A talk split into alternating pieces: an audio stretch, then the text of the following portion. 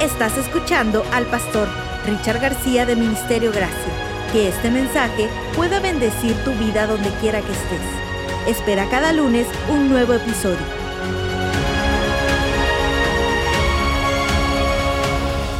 Vamos a ir a la palabra de Dios, vamos a ir al libro de 2 de Samuel, capítulo 9, comenzando con el versículo 1. Segunda de Samuel, capítulo 9, desde el verso 1 en adelante. Voy a leer la nueva traducción viviente. Cierto día David preguntó, ¿hay alguien de la familia de Saúl que aún siga con vida? ¿Alguien a quien pueda mostrarle bondad por amor a Jonatán? Entonces mandó a llamar a Siba, un hombre que había sido uno de los, de los siervos de Saúl. ¿Eres tú, Siba? Le preguntó el rey. Sí, señor, lo soy, contestó Siba. Enseguida el rey le preguntó, ¿hay alguien de la familia de Saúl que todavía viva? De ser así, quisiera mostrarle bondad de Dios. Siba le contestó, sí, uno de los hijos de Jonatán sigue con vida, está lisiado de ambos pies. ¿Dónde está? preguntó el rey. En Lodebar, le contestó Siba, en la casa de Maquir, hijo de Amiel. Entonces David mandó a buscarlo y lo sacó de la casa de Maquir. Su nombre era Mefit Boset. Era hijo de Jonatán y nieto de Saúl. Y cuando se presentó ante David, se postró ante el suelo con profundo respeto. David dijo, saludos Mefiboset. Mefiboset respondió, yo soy su siervo. No tengas miedo, le dijo David. Mi intención es mostrarte mi bondad por lo que le prometí a tu padre Jonatán. Te daré todas las propiedades que pertenecían a tu abuelo Saúl y comerás aquí conmigo a la mesa del rey. Mefiboset se inclinó respetuosamente y exclamó, ¿quién es su siervo para que le muestre tal bondad a un perro muerto como yo. Entonces el rey llamó a Siba, el siervo de Saúl, y le dijo, le he dado al nieto de tu amo todo lo que le pertenecía a Saúl y a su familia. Tú, tus hijos y tus siervos cultivarán la tierra para él, para que produzca alimento para la casa de tu amo. Pero Boset, el nieto de tu amo, comerá aquí a mi mesa. Siba tenía 15 hijos y 20 siervos. Y Siba respondió, sí, mi señor el rey, yo soy siervo, soy su siervo y haré todo lo que me ha ordenado. Y a partir de ese momento, Mefiboset comió a la mesa de David como si fuera uno de los hijos del rey. Mefiboset tenía un hijo pequeño llamado Mica. A partir de entonces, todos los miembros de la casa de Siba fueron siervos de Mefiboset y Mefiboset, quien estaba lisiado de ambos pies, vivía en Jerusalén y comía a la mesa del rey. Estamos en la serie Mi mayor necesidad. Y si vas a poner un subtítulo al tema de hoy sería Se trata del rey. Padre, gracias por darnos esta libertad tan hermosa de poder estudiar tu palabra. Pedimos que tu Espíritu Santo pueda guiarnos a través de la misma y que podamos ir de este lugar convencidos de que hemos recibido palabra tuya. Tú conoces la necesidad individual de cada uno, papá. Súplela. Que esta palabra pueda llegar a cada uno en el lenguaje que podamos entenderlo. En Jesús te lo pedimos. Amén, Señor.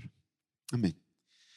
A veces nosotros pasamos tanto tiempo en la iglesia hablando de, cosas que para nosotros son importantes, cosas que son especiales, cosas que a, a, lo mejor le interesa al predicador, a lo mejor le interesa al director de alabanzas, a lo mejor le interesa a alguien y en eso pues invertimos el tiempo, pero casi todo lo que hacemos pues tiene la intención, o por lo menos en el corazón, está que pueda darnos una oportunidad de conocer un poco más acerca del Rey, del Señor, de nuestro Salvador. Esa es la misión de la iglesia, pero no siempre sucede así. Hace poco alguien me escribía una nota en privado en la página de la iglesia ah, en un lenguaje muy tosco y muy agresivo, atacando un promo donde alguien tenía un poco de, de make-up o de maquillaje. Y yo perdí un poquito la paciencia. A veces tengo esos momentos donde la voy a perder, como todos la perdemos, pero mayormente a la gente trato de ministrarla, solo que esta señora que mandó al infierno y mandó a, los, no sé, a los siete agujeros allá abajo, a, a, esta otra persona de nuestro equipo que estaba haciendo una promoción, solo porque tenía un poco de maquillaje que le caía pesado a la señora. Y yo le, le hablé un poquito fuerte, porque hermana, si, si vamos a hablar de eso, entonces obviamente a usted, por esa lengua que tiene, Dios definitivamente la va a tener que mandar a algún lugar semejante. Y luego pues la señora volvió a escribir, no, pero que para acá, que para allá. El resumen de la historia que le puse es el detalle que usted no entiende, que usted se convirtió en juez y condenó. Y con la misma forma que juzgas o con la misma vara que mides te van a medir. Así que ten cuidado como andas señalando a otros porque se ven diferente o porque de alguna manera hablan diferente. Ten cuidado de andar hablando de otros hay una, una, película que salió hace poco que me, me, me, encantó. Tiene, tiene de todo un poco. Tiene cosas buenas, cosas malas. Pero yo he aprendido a hacer como dijo Pablo. O sea, escudriñar y retener lo que es bueno. No ando leyendo cosas malas a sabienda, pero si hay algo que puedo sacarle algo bueno, lo voy a hacer. Y con mi familia fuimos a ver la película encanto, que sé que a algunos les encantó y a otros les desencantó. Todo tiene que ver con tu nivel de, a lo mejor, conocimiento de, la cultura de un país, porque a veces somos muy duros cuando aún ni siquiera conocemos la cultura. Pero hay algo que me siguió trabajando, trabajando y trabajando. Y a veces hasta en el baño me encuentro yo diciendo, no hablemos de Bruno. Y pues, si ustedes vieron la película y los que no la vieron, pues ya es demasiado tarde, se la voy a dañar.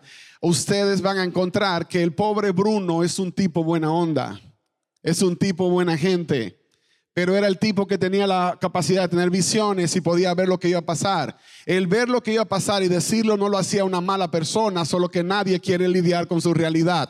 Si te dicen, y te lo voy a poner así, si tú vienes y me dices, pastor, estoy enamoradísimo de una chica y yo te voy a preguntar, la chica ama a Dios y tú dices, no, no, ella casi satanista, pero, pero es buena muchacha, en esencia es buena. Recuerdo aquella muchacha que me dijo que estaba súper enamorada de este chico y que se quería casar con él. Me pidió que la casara. Y yo le dije que no la podía casar. Me dijo, ¿por qué no? Le dije, porque no están listos para casarse. A ella me había contado que siendo novios, él le pegó. Y si te pegó siendo novia, prepárate que cuando seas esposa serás práctica de boxeo. Dios nunca te va a pedir que te cases con una persona que te abusa. Nunca te lo va a pedir Dios. No creas esa mentira. Y tampoco te va a pedir que te quedes en un lugar donde estás siendo abusada. Eso no es de Dios. No, pero la Biblia dice que aguantes. Mentira, la Biblia no dijo nada de eso. Mi abuela decía es que hay que llevar la cruz hasta el Calvario. Jesucristo la llevó para que yo no tenga que llevarla. Jesucristo la llevó para que yo no tenga que llevarla. Pero a veces pensamos que ser sufridos y pasar miseria y estar en dolor le va a conmover el corazón a Dios. Por eso pasó Dios todo el sufrimiento y todo el dolor, para que yo no tenga que pasar por ese proceso. Él pagó el precio para que yo pueda gozar de la libertad que hoy día todos podemos tener en Cristo Jesús. Ahora, esa es la parte de la historia donde quiero entrar. Nosotros no tenemos que gastar nuestra energía y nuestro tiempo hablando de las cosas o de las personas que de alguna manera no nos dado ni el permiso ni, ni tenemos el derecho de hacerlo. Ese es un punto en, en términos personales. En la casa, no andes hablando de Bruno. Si Bruno no está presente contigo, bueno, pastor, a veces se habla, aunque no sea negativo, bien, está bien. Estoy hablando, no trates de dañar a las demás personas cuando ellos ni siquiera tienen la oportunidad de defenderse. La triste reputación que a veces creamos en los círculos cristianos es que somos más otra cosa que cristianos. Y se nota hasta en las plataformas y en las redes sociales. Hace poco una chica que predicó en nuestra iglesia, que le tengo mucho cariño, mucho respeto, salió una controversia familiar. Y no solamente los no cristianos, pero un montón de cristianos usando a Jesucristo para dar latigazos y latigazos y latigazos. Y cuando yo miro esas cosas, me da, me da dolor, me da mucho dolor, porque digo, ¿cómo yo voy a buscar a un Dios cuyos representantes son así? ¿Por qué razón voy a seguir a un Dios si los que lo representan hablan y se manifiestan de esa manera como tal? Cuando nosotros hablamos acerca de salvación, cuando hablamos de adoración en la serie que estamos hablando, tenemos que comprender que de la única persona que deberíamos estar todos hablando es de Jesús ni de Bruno, ni de Bruna, ni de ninguno de los que podemos aportar dentro de lo que es el Evangelio de Jesucristo. Él debe ser el centro de todo lo que hacemos. Cuando tocas, debes tocar entendiendo que lo haces para Cristo Jesús. Cuando cantas, debes cantar entendiendo que lo haces para Cristo Jesús. Cuando predicas, debes predicar entendiendo que lo estás haciendo para Cristo Jesús. Y aun cuando te vistes, debes vestirte entendiendo que lo estás haciendo para Cristo Jesús. Si comen o beben o hacen alguna cosa, dijo el apóstol, háganlo para gloria del Dios Todopoderoso. Cuando nosotros nos enfocamos en Jesús, entonces no vamos a perder tiempo hablando de otras cosas. No vamos a perder el tiempo. Esta mañana mi esposa y yo nos echamos un pleito en la casa, pero esos pleitos de esposos que, que, terminan en risas y comienzan en risas y llevan risas. Y es que mi esposa me trajo la ropa que me iba a poner para hoy. Y yo le dije, ni muerto me la pongo. Ni muerto me la va a poner. Y como ella tiene el don de convencer, insistió y luego trajo al chino. Y entonces estaban ella y el chino rogándome, póntelo, póntelo. Y no me lo voy a poner, no me lo voy a poner, que no me lo voy a poner. Y al final terminé poniéndome el 50% de lo que ella me dio y le sumé otro 50%. Pero, ¿qué es lo que te quiero decir con esto? Cuando nosotros somos una familia, podemos hablar de todo, podemos diferir en algunas cosas, pero en esencia, ¿sabes lo que todos estábamos haciendo, el chino se estaba listando porque venía para la iglesia. Mi esposa se estaba listando porque venía para la iglesia. Ella me estaba preparando porque ella quería que yo viniera para la iglesia y de alguna manera, esposa enamorada, siempre te quiere ver como ella te quiere ver. Pero yo le decía, pero acuérdate que soy pastor y que la gente tiene que ver por lo menos un poquito del pastor en la ropa. Dice, sí, pero cuando te conviene. Y la realidad es que de alguna forma u otra, todo lo que estamos haciendo, lo estamos haciendo porque hemos entendido que lo estamos haciendo para el rey, que queremos darle lo mejor al Señor, que no se trata ni siquiera de la ropa con la que tú viniste a la iglesia, sino de asegurarte que te pusiste tu mejor ropa, porque venías para ver al rey. Cuando usted va a comer a casa de alguien, usted quiere darle qué cosa? Usted que es el anfitrión que trae a esas visitas, ¿qué le quiere dar a sus invitados? ¿Lo qué? Lo mejor. Yo fui a predicar una vez a Oregon, me invitaron para una semana de evangelismo y ahí hay mucha gente de México, en Oregon, en el frío, hay mucha gente de la raza.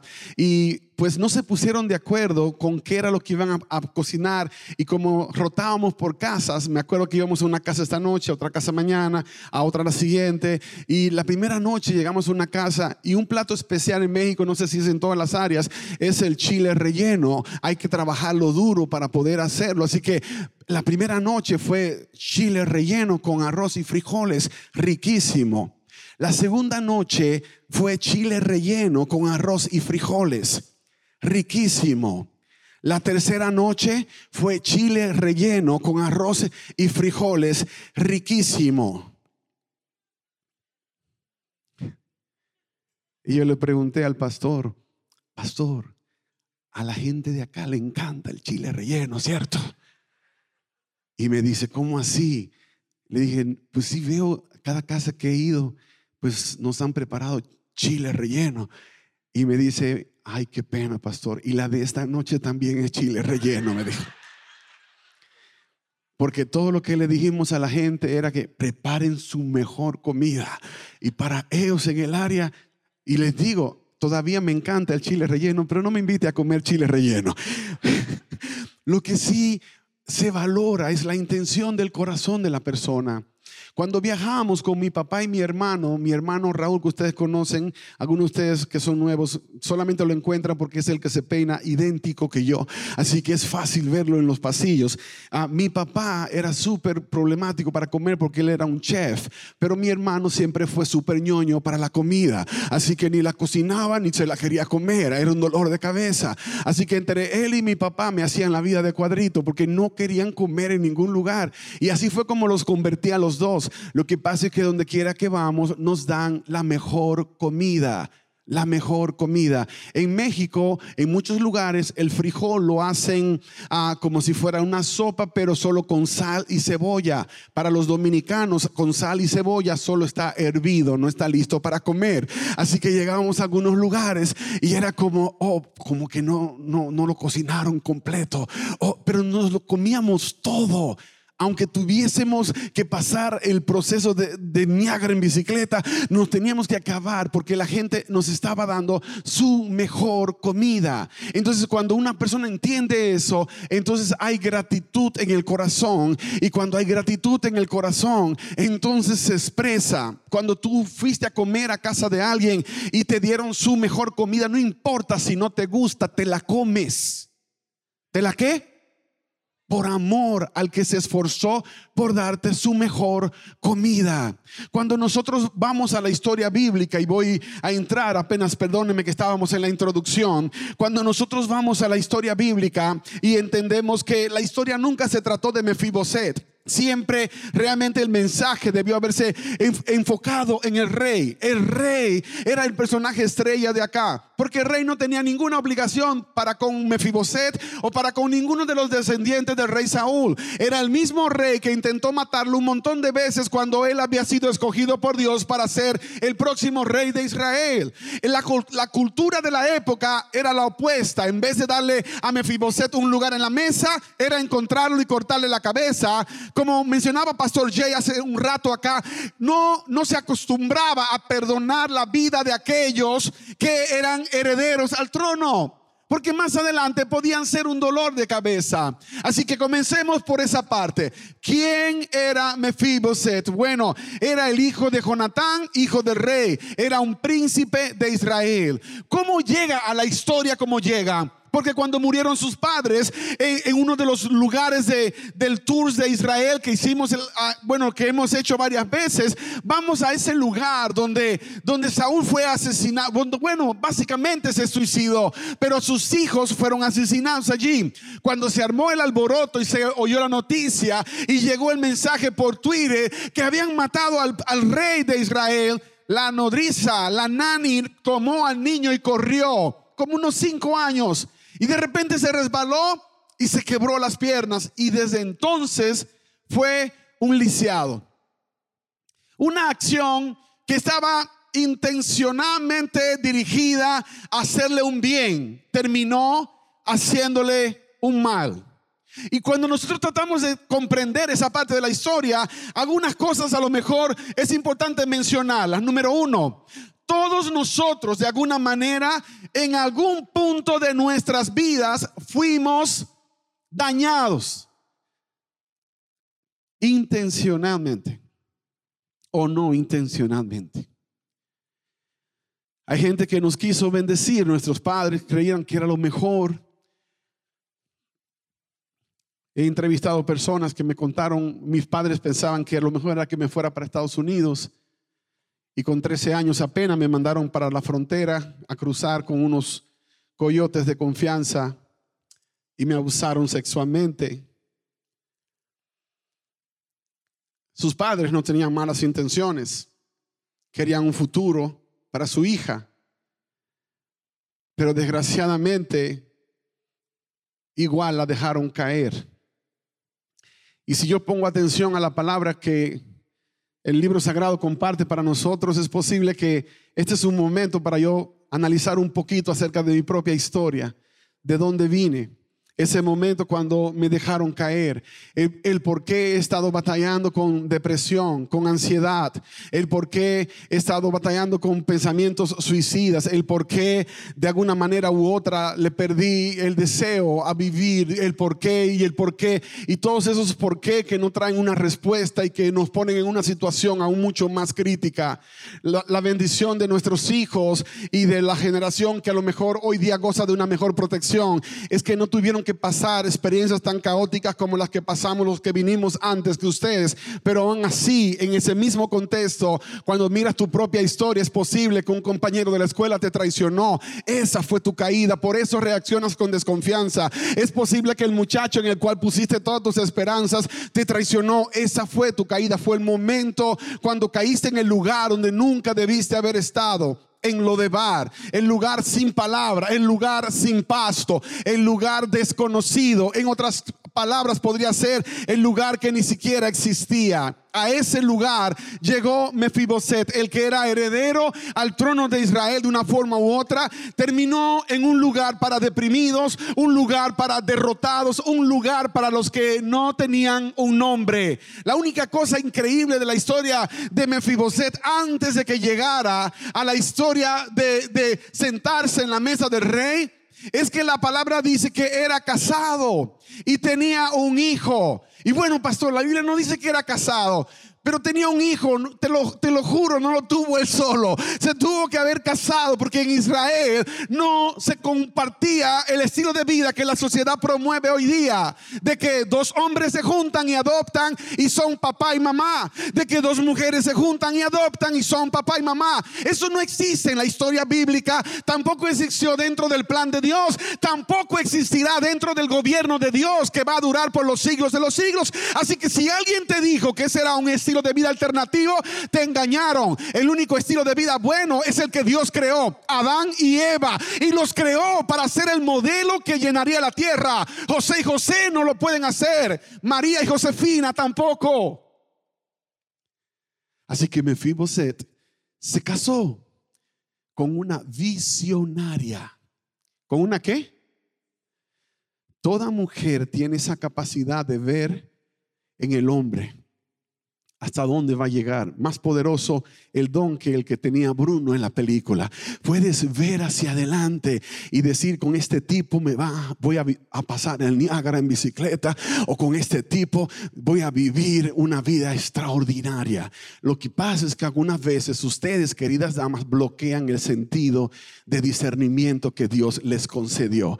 Ustedes han oído decir, caballeros, que las damas tienen un sexto sentido. Muchachas, no es un chisme real que se cuenta por ahí, no, es una realidad. Ustedes tienen un sexto sentido. Ustedes pueden ver cosas que nosotros no podemos ver. Por eso nos complementamos también. El problema es que a veces dejan que sus emociones les cieguen la razón y no ven lo que es evidente.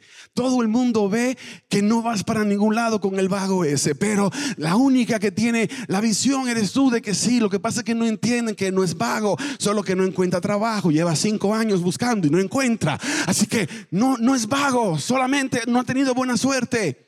Bloqueó el sentido de la visión.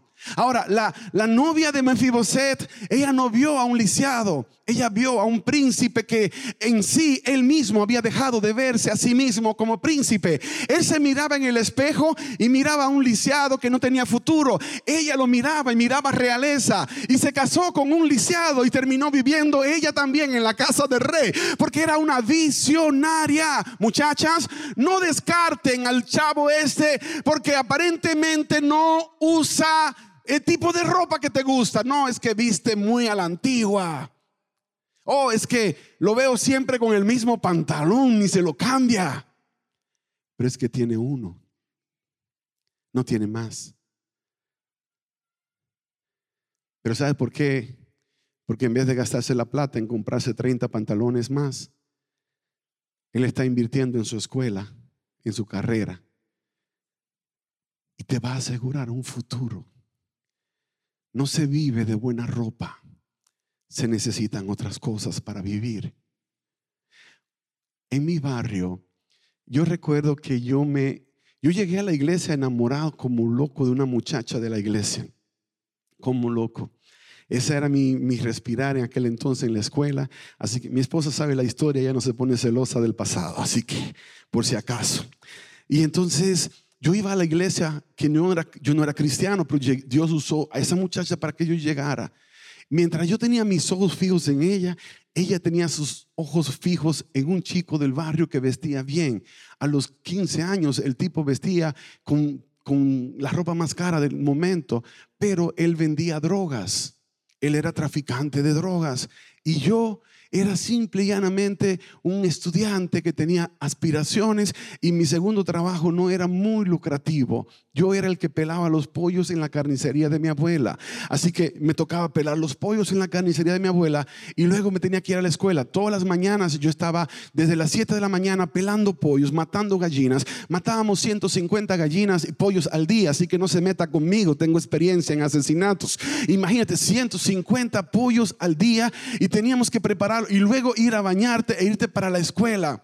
Las muchachas del barrio que pasaban por allí jamás hubiesen soñado con casarse con el nieto de la, de la doña de la carnicería, el pollero. Jamás se hubiesen casado con el pollero. Así que todas las chicas del barrio que intenté, me fui como de 10-0. No pegué nada. Ninguna me miró. Ninguna me hizo caso. Y yo a lo mejor en su momento yo pensé a lo mejor es que no tengo futuro. Me miraba en un espejo y me miraba el tipo más feo del planeta, el que ninguna muchacha le iba a hacer caso. Pero luego miraba a otro, decía, pero ese es más feo que yo y consiguió novia. ¿Cómo es posible? Y entrabas en esa crisis porque no habías entendido cuál era tu valor lo que Dios había dicho de ti. Y yo le entregué mi vida a Jesús. Y la misma historia en la propia iglesia. Recuerdo una hermana que se levantó y dijo esas palabras, cuidado con, dejar que sus hijas se casen con esos muchachos que no son de buena familia. ¡Pum! Nos mató a la mitad de los muchachos de la iglesia, que no teníamos una buena familia, que digamos.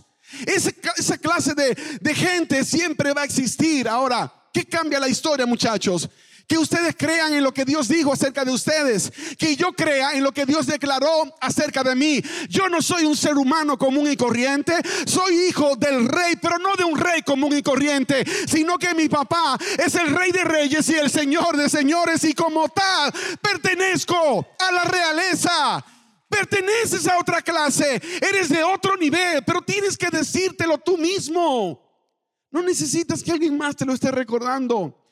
El, chiquito de la casa, Isaac, es el que va creciendo con la habilidad de manipular el corazón de papá y mamá su antojo si lo dejan. Y él usa mucho esto. Estoy triste. Tú no quieres que tu hijo esté triste. A ver, ¿y qué tengo que hacer para que deje la tristeza? ¿Será que me prestas tu celular? Y entonces yo le digo, no puedes dejar que tu felicidad dependa de cosas externas. Tienes que decidir todos los días que tú vas a ser feliz, aunque no te presten el celular, porque papá no te lo va a prestar. Así que puedes seguir triste si tú quieres, o puedes cambiar la actitud. Y capaz que si te veo alegre, te lo presto y te dejo jugar el jueguito ese de aviones. Pero si no, te hará daño. Y así a veces actuamos con Dios. Y andamos por la vida así como, nadie me quiere, nadie me ama. Me voy a comer un gusanito. Algunos se han comido tantos gusanos que, que ya no les queda espacio para más. No, por favor, el Señor entiende claramente que pasamos por procesos difíciles, pero Él quiere que comprendas esta verdad.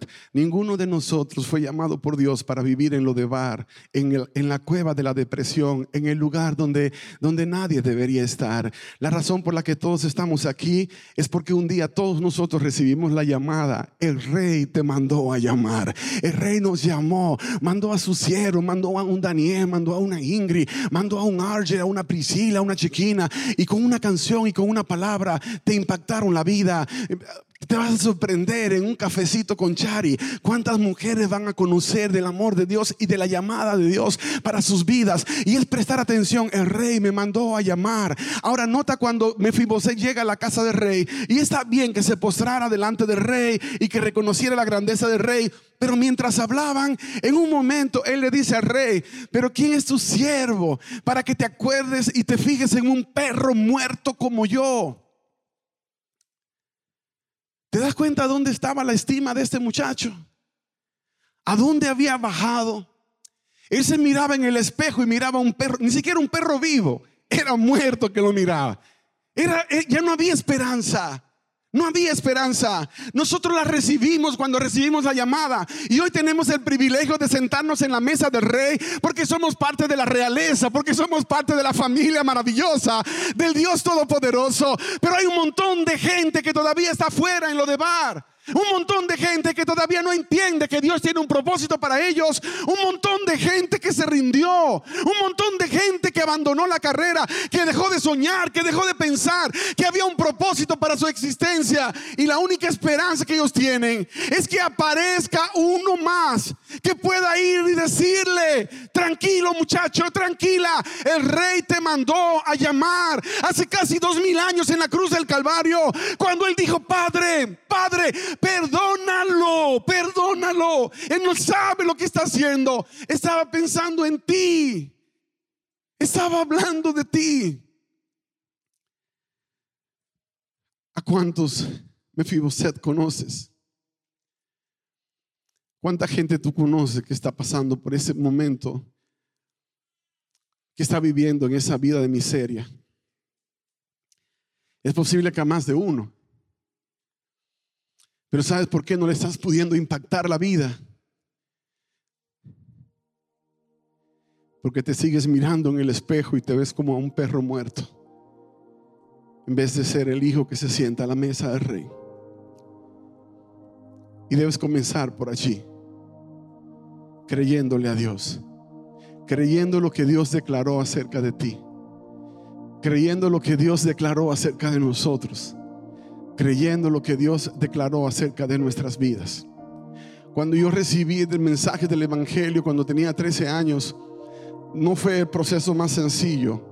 Hace un proceso muy difícil. Aun cuando mi abuela murió, recuerdo el anciano de iglesia que me regaló los 300 pesos para que yo me dedicara a vender pollos. Porque ese anciano de iglesia solamente vio a un vendedor de pollos en mí. Y me dijo esas palabras, me dijo, usted deje la escuela y dedíquese a vender pollos como su abuela, porque usted no tiene futuro haciendo ninguna otra cosa. Esas fueron las palabras de un líder de la iglesia que de alguna manera no se había sentado nunca en la mesa del rey y no sabía cómo Dios podía cambiar la vida de un ser humano. Y yo me fui tan down, tan deprimido, tan derrotado, porque decía, a lo mejor tiene razón, yo soy el carnicero el nieto de la carnicera, el hijo de la prostituta, el hijo del traficante de drogas. ¿Qué futuro voy a tener? Yo tenía allí una situación frente a mí. En la Biblia yo había leído un pasaje donde Dios decía, yo sé muy bien los planes que tengo para contigo, Richard. Tengo planes de bien y no planes de mal. Tengo un futuro garantizado para ti. Yo podía escuchar esa palabra o podía escuchar la voz de aquel que me decía, no tienes futuro, no vas a llegar a ningún lugar, estás frito.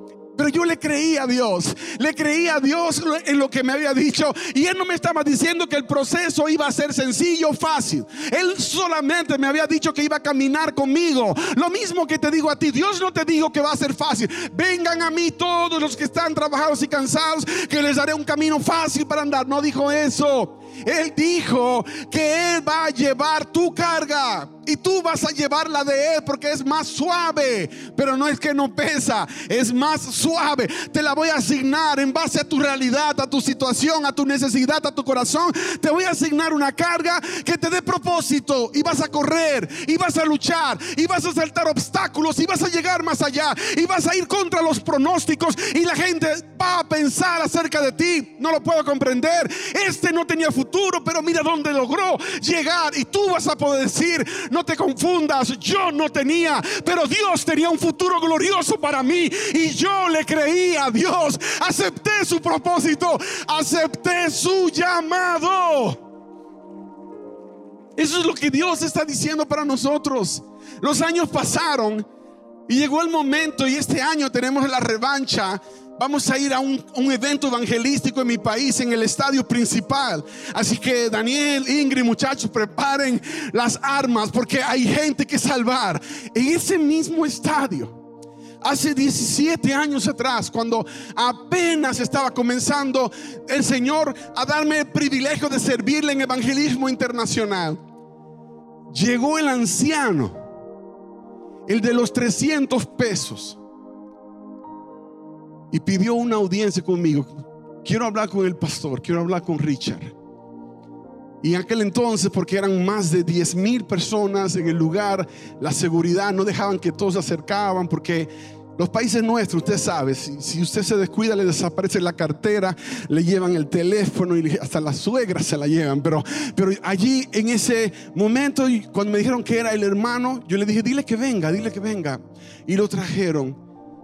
Y me dijo, yo esperaba algo así, porque así somos los seres humanos también. Y no debemos ser de esa manera. Pero yo esperaba que él iba a venir a decir, Richard, quiero pedir perdón. Me equivoqué. Yo había profetizado algo muy diferente sobre tu vida. Él no dijo nada de eso. Él me dijo, Richard, queremos ayudar a la gente de tu barrio. Y necesitamos que nos ayudes con algunas canastas de alimento. Y yo le pregunté, ¿cuántas canastas necesita? Me dijo la cantidad. Y las preparamos. No eran mucho, eran unos mil dólares. Comparado con los 300 pesos que eran como unos 10 dólares, era 100 veces más lo que en realidad me estaba pidiendo. Y yo estaba en la posición de ayudarlo. Y era para mi gente también. Así que pudimos apoyar con canastas de alimentos para todas esas familias. Y esto comenzó a sonar en mi corazón. ¿Qué hubiese pasado si le hubieses creído a Él en vez de a mí? Yo dije, Señor, no le hubiese podido dar todas las canastas de alimento. Capaz, yo hubiese sido uno de las que tenía, hubiese tenido necesidad de recibir. Mira cómo cambió la historia. Yo pude haber estado en mi barrio esperando una canasta de comida. Pero Dios me puso en la posición de poder dar una canasta a cientos de familias que de otra forma no lo hubiese podido hacer. Pero ¿sabes por qué? Porque un día el rey me mandó a llamar y me dio el privilegio de sentarme en su mesa, como a ti también. Estamos aquí porque el rey nos mandó a llamar. Y nos ha dado la garantía de un futuro espectacular y maravilloso. Pero ¿de qué va a servir si, si nos acomodamos en nuestro estilo de vida y rechazamos la oportunidad de anunciarle a alguien más que hay vida fuera de lo de bar? Pero si el rey te mandó a llamar y te dio un lugar en la mesa, ¿Por qué te vas a quedar callado ahora y no le vas a decir a alguien más que hay lugar en la mesa para eso? Freedom, libertad en Cristo Jesús. ¿Qué es lo que necesitas que Dios haga por ti? ¿Qué es lo que necesitas que Dios cambie en tu corazón? ¿Qué es lo que necesitas para que se pueda cumplir ese propósito de tu existencia. Y no importa lo que se necesita. Dios lo puede hacer porque Él es el rey. Pero a reconocer todo lo que Dios hizo en mi vida, entonces hay una motivación poderosa para venir a su casa y adorar. Ni siquiera me lo tienen que recordar. Ni siquiera me tienen que decir, hay servicio en la iglesia, voy a correr cada vez que las puertas están abiertas. Pero solo es una decisión que yo puedo tomar y que nadie puede tomar por mí. Y yo quiero hacer esta oración en este momento, especialmente por un grupo de personas que Dios puso en mi corazón.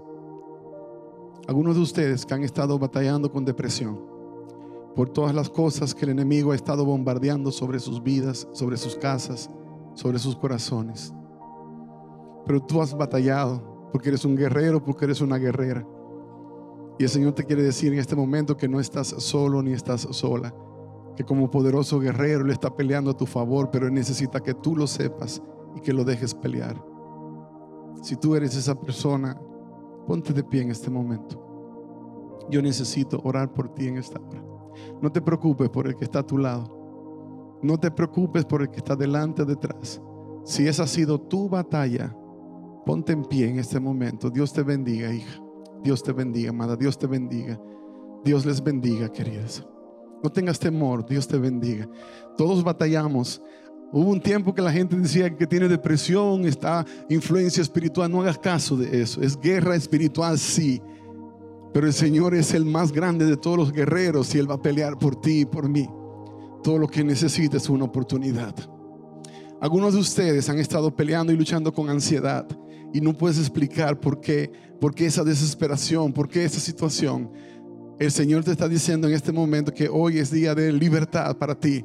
Hoy es el momento de sentarte, sentarte a la mesa de rey y disfrutar del banquete.